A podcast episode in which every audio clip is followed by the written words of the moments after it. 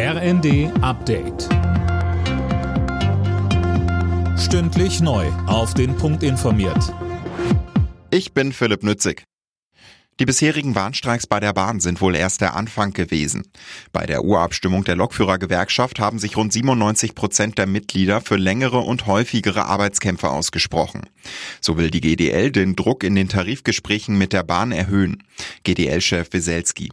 Wie Sie wissen, läuft schon seit längerem der sogenannte Weihnachts- und Neujahrsfrieden. Und es bleibt auch dabei, dass vor dem 8. Januar keine Arbeitskampfmaßnahmen zu erwarten sind. Wir werden wie immer die Beschäftigten sowohl in den Unternehmungen entsprechend rechtzeitig informieren als auch die Öffentlichkeit. Fliegen wird ab dem kommenden Jahr wohl teurer. Die Bundesregierung will die Ticketsteuer für Passagierflüge anheben. Eine Kerosinsteuer soll dagegen nicht kommen, heißt es aus dem Finanzministerium. Mit den zusätzlichen Einnahmen soll das Milliardenloch im Haushalt gestopft werden. Donald Trump darf nicht bei den Präsidentschaftsvorwahlen im US-Bundesstaat Colorado antreten. Das hat der oberste Gerichtshof des Bundesstaates geurteilt. Seine Rolle beim Sturm auf das Kapitol Anfang 2021 disqualifiziere ihn für das Präsidentenamt und damit auch als Bewerber für die Vorwahlen, so das Gericht. Es ist ein aufregendes, aber auch gefährliches Spektakel. Auf Island ist nahe der Hauptstadt Reykjavik ein Vulkan ausgebrochen.